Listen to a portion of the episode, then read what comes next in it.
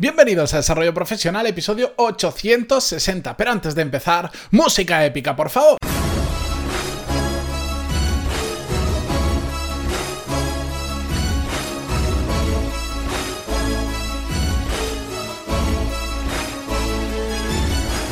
Muy buenos días a todos, bienvenidos un martes más a Desarrollo Profesional. Yo soy Matías Pantaloni y ya sabéis que aquí hablamos sobre todas las técnicas, habilidades, estrategias y trucos necesarios para mejorar cada día en nuestro trabajo. Y lo de cada día es bastante más importante de lo que parece. Pero bueno, eso lo hablaremos en otro episodio y de hecho no sería la primera vez que lo hemos hablado y os imagináis de por dónde va.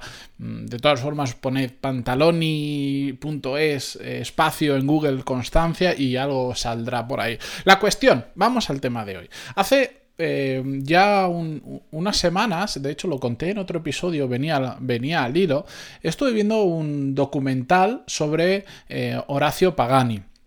A quien, quien, no sepa mucho de coches o no le interese en este tipo de cosas, Horacio Pagani es un argentino que tiene una, una marca de coches súper deportivos y súper mega ultra caros y personalmente nivel estético no me gustan, eh, pero que es una marca muy reconocida, de estos que hacen a medida, que sacan muy pocas unidades, etcétera, etcétera, y que em, también ha supuesto a lo largo de la historia una revolución a la hora de utilizar determinados materiales. No vamos a entrar ahí porque es, es muy interesante, pero no, no viene al tema, porque a la gran mayoría me imagino que todo esto os dará exactamente igual, pero os lo cuento porque viendo ese documental, esta persona este Horacio Pagani contaba la historia pues desde que era pequeñito hasta el, día actual y, contó algo muy interesante que sí viene al hilo del desarrollo profesional. Bueno, en, en, toda la historia en sí es desarrollo profesional, porque cuenta cómo desarrolló su carrera, profesional. Lo que pasa es que es muy, muy, muy, muy peculiar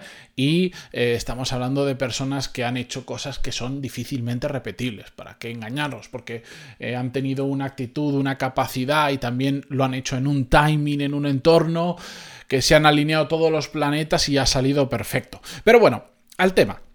La cuestión es que esta persona, eh, este Horacio Pagani, que, es un señor que tendrá, no sé, cerca de 60 y largos, 70 años o así, es decir, está vivo y hace entrevistas y es una persona muy interesante de escuchar, es argentino y estaba en Argentina, pero él sabía que para dedicarse a la automoción y más en ese momento se tenía que ir a Italia las vueltas de la vida y el hacer cosas que no voy a entrar ahí, porque si no buscáis documental Pagani, cosas así, os lo van o entrevista a Horacio Pagani y os lo va a contar él mucho mejor que yo, por supuesto, terminó teniendo relación con Fangio, que es un bueno, era un expiloto de Fórmula 1.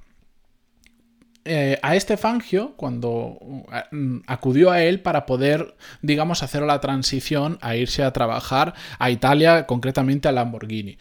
Y lo que le pidió fue una carta, una carta de recomendación. Le dijo, oye Fangio, ¿por qué no me escribes por favor una carta de recomendación que me quiero ir allí y no puedo irme sin que sepan nada de mí? Claro, en ese momento, para haceros una idea, es como si, como si Fernando Alonso, Hamilton, Vettel o quien sea de la Fórmula 1 hoy te hiciera una carta de recomendación, vale bastante. Y él cuenta en la historia que cuando se la fue a pedir, Fangio le dijo, he hecho muchas cartas de presentación en mi vida, he presentado a miles de personas que me lo han pedido, pero solo he dado dos o tres cartas de recomendación en mi vida. Y ahí es donde entro yo, porque ha hecho un matiz muy importante. Hay muchas personas que no distinguen o utilizan inadecuadamente ambos términos que son muy parecidos, pero que significan cosas muy diferentes. Y sobre eso, brevemente, porque tampoco tiene mucho misterio, vamos a hablar hoy. Sobre todo porque no tienen el mismo valor. Y esa es la clave. ¿Qué es una carta de presentación? Bueno, esto lo sabemos todo, como su propio nombre indica, es un documento que esto con el tiempo ha ido cambiando. En su momento, pues sí, era una carta de puño y letra o escrita a máquina, lo que fuera. Hoy en día podemos presentar a otra persona eh, por carta, a los, los, que añoran un poco el pasado, pero también lo podemos hacer por email, lo podemos hacer por WhatsApp, lo podemos hacer incluso hasta por teléfono, en una llamada a tres, que, a mí me ha pasado en más de una ocasión, y yo sobre todo utilizo muchísimo el email. Envío un email y digo, fulanito, te quiero presentar a Menganito, es una persona que hace esto, creo que os puede cuadrar en esto o es interesante que os conozcáis para lo que sea. De hecho, las cartas de presentación se pueden utilizar para, em, para presentar a alguien que puede formar parte de la empresa de esa persona a la que estás presentando, para que encuentren forma de hacer negocios juntos, para que hagan un mastermind, para que lo que sea. Simplemente tú conoces a dos personas que crees que por algún motivo pueden cuadrar y dices, pues las voy a presentar. O alguien te pide, oye, necesito acceder a esta persona, ¿me lo podrías presentar? Que todos sabemos que entrar con una presentación de la mano de otra persona eh, que es conocida previamente, pues siempre es muchísimo más fácil que ir con un mensaje directo o avasallarla en persona, etcétera, etcétera. Todos sabemos cómo funciona todo esto. La diferencia principal entre una carta de presentación y una carta de recomendación, vamos a seguir llamándole carta, porque es lo que todo el mundo entiende, pero ya sabéis que se puede hacer por muchos medios, es que cuando tú haces una carta de presentación, no estás depositando tu confianza cuando la estás emitiendo. Y me explico. ¿Qué es depositar la confianza? Bueno, cuando yo presento, imaginaros, Viene una persona y me dice, necesito que me presentes a no sé cuánto, que he visto que tú le conoces o que sé que le conoces, y quiero hablar con esa persona para proponerle lo que sea. Cuando yo le presento, yo no le estoy vendiendo, digamos, al, que tiene interés, no, no, lo estoy vendiendo hacia la otra persona, simplemente lo estoy presentando, le estoy diciendo, oye, Pepe, te quiero presentar a José, a, a Pablo, que hace esto y, me ha pedido ponerte en contacto contigo porque, porque tiene algo interesante que contarte. Ahí os dejo, hacéis lo que os dé la gana. Eso no lo digo, pero es cosa vuestra, simplemente hago una presentación. Ya está. No estoy diciéndole a Pepe, oye Pepe, te presento a Pablo, que es súper bueno, que yo te lo recomiendo porque pam, pam. No, simplemente te estoy diciendo, es como si presentaras a, dos personas que pueden ser pareja. Oye tal, te presento a cuál, mm, creo que os vais a gustar, yo qué sé. Pues es lo mismo. Pues esto a nivel profesional. En cambio, cuando tú emites una carta de recomendación, estás depositando parte de la persona que recibe esa carta tiene sobre ti. Porque cuando tú estás recomendando, estás pasándola por tu filtro y estás diciendo, si yo la recomiendo, significa que para mí esa persona es buena, o hace bien esto, o hace bien lo otro. ¿Y qué pasa? Si tú recomiendas a una persona y después no sale bien, es normal que la persona que recibe esa recomendación diga, ¿y a mí por qué me este tío que no vale de nada? Y aunque no lo piense directamente, va a perder parte de confianza en nosotros. Y eso es lo que hace a las cartas de recomendación tan importantes. Eso es lo que a mí, que también me ha sucedido algo similar a lo que contaba este señor en su historia, cuando alguien me pide una carta de recomendación y no conozco de nada a esa persona, o la conozco poco, o no soy capaz de emitir una recomendación real sobre esa persona porque no he trabajado con ella, porque tengo algunas dudas o por lo que sea, lo digo igualmente.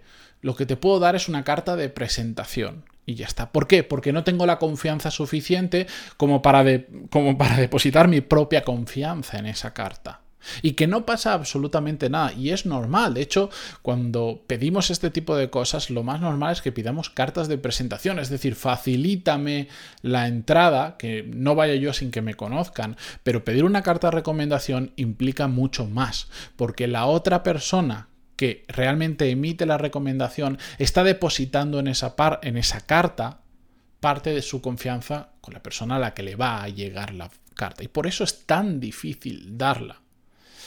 Entonces, mm, a mí no lo hago habitualmente, pero sí que a través del podcast, a través de gente que he trabajado, pues me han ido pidiendo este tipo de cosas. Entonces, si yo no conozco de nada a esa persona, voy a hacer una carta de presentación sin ningún problema. De hecho, es algo que aunque no me lo pidan, lo hago de forma habitual, a través de, que me escribáis mucho, de conocer a mucha gente por el podcast y también por, por, por, por lo que yo me muevo profesionalmente voy encontrando y que también a mí me ayuda a hacer networking, personas que tienen intereses comunes o que creo que si se conocen pueden hacer cosas interesantes o pueden em, salir situaciones que puedan aportar a los dos. Entonces yo habitualmente estoy presentando a personas, no quiero decir que haga 10 presentaciones al día, pero es muy habitual que todas las semanas diga, oye, mira, igual te interesa conocer a esta persona que hace esto y me ha parecido interesante lo que hace y no, no lo sé si te puede interesar o no, pero pégale un vistazo.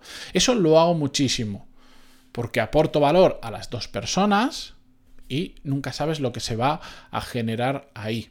Lo hago con email, lo hago a través de WhatsApp, lo he hecho muchas veces en persona, incluso en evento, cuando voy encontrando gente los voy presentando porque me gusta, porque me sale de forma natural. Ahora bien, una carta de recomendación, no la emito así alegremente. Yo juraría que no he emitido más de 5 o 6 a lo largo de, toda mi vida y han sido siempre de gente muy cercana a mí, con la que he trabajado muchísimo o con la, la que conozco hace muchísimo tiempo y sé que puedo depositar mi confianza en, en esa carta que voy a emitir porque la persona lo merece. Así que simplemente eso es la diferencia entre una carta de recomendación y una carta de presentación. Aunque veáis en LinkedIn recomendaciones y cosas así, no tiene el mismo valor que cuando vas en persona o cuando recibes un email directamente de otra persona que te dice te recomiendo a esta otra porque lo que sé, no tiene el mismo valor. Así que la próxima vez que necesitáis, necesitéis o vayáis a emitir una de estas cartas, pensad muy bien la diferencia porque el matiz es bastante importante. Y recomendar a personas que no conocemos o que realmente no son tan buenas como la recomendación que estamos emitiendo es peligroso porque mina la confianza de las otras personas en nosotros cuando las cosas salen mal y si estás emitiendo una recomendación excesiva para lo que es la realidad o que no dibuja la realidad, es muy probable que las cosas no salgan como le estás pintando y por lo tanto que pierdan confianza en ti. Así que hay que tener mucho cuidado. Con esto yo me despido hasta mañana miércoles. Espero que os haya gustado este episodio. Em, si estáis interesados en el mundo del automóvil, os recomiendo poner en YouTube entrevista a Horacio Pagani y hay unas cuantas. Y, y con eso terminamos por hoy. Seguimos mañana. Adiós.